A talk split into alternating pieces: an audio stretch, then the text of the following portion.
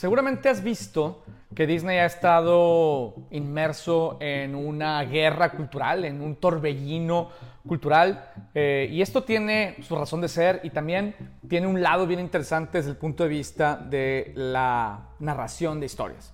¿no? Por un lado, el mundo sí está cambiando muy rápido y una compañía como Disney necesita estar del lado correcto de la historia, o sea, han estado tratando de apelar a valores un poco más progresivos. ¿no? Algunos ejemplos de esto son como en el pasado eh, las historias que ellos tenían, las películas que, lanzaban, básicamente inconscientemente promovían los valores del momento. Que algunos de ellos incluían pues la misoginia o el racismo. Por ejemplo, en el caso de la película del libro La Selva, el orangután King Louis lo narraron usando un acento afroamericano.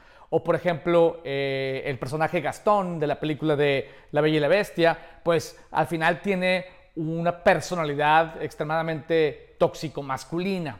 O la sirenita, que es una chica que con tal de buscar la aceptación de un príncipe es capaz de cambiar y de negar su esencia.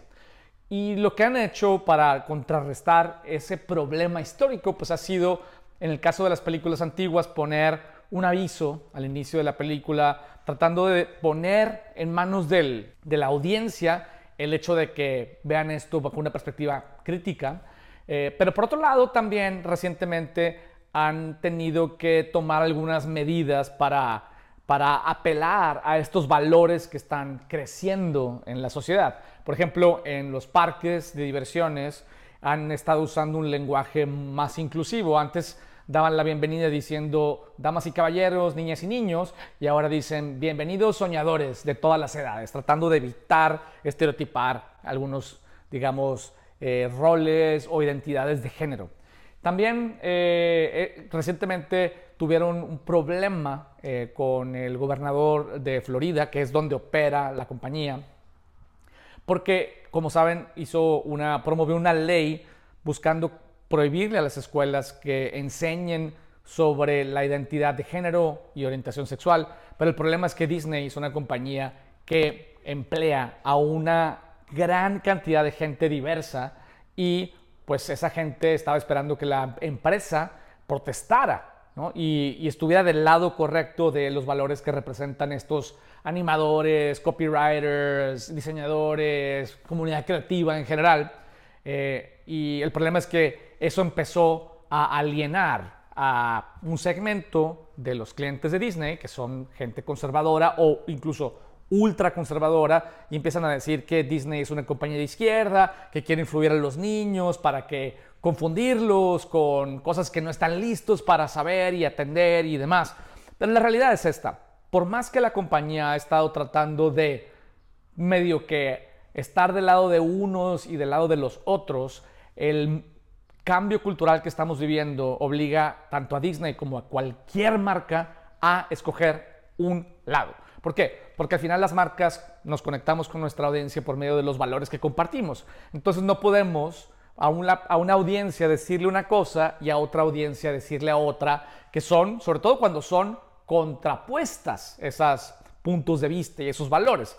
¿no? Y la hipocresía en el mundo de las marcas es severamente castigado.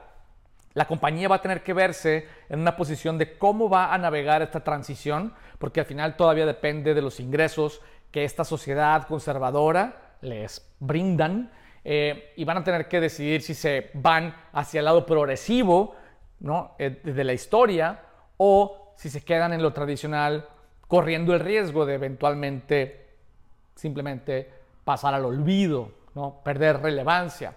Eh, las marcas estamos en esa situación en muchos casos y tenemos que tomar con valentía una de los dos caminos o el camino que sea. Tenemos que aceptar nuestra esencia y demostrar la pasión que tenemos en relación a los valores que guían nuestro trabajo. Entonces, no sabemos qué va a pasar Bob Iger regresa como director general a Disney tratando de reinventarla desde un punto de vista creativo, obviamente también desde un punto de vista cultural.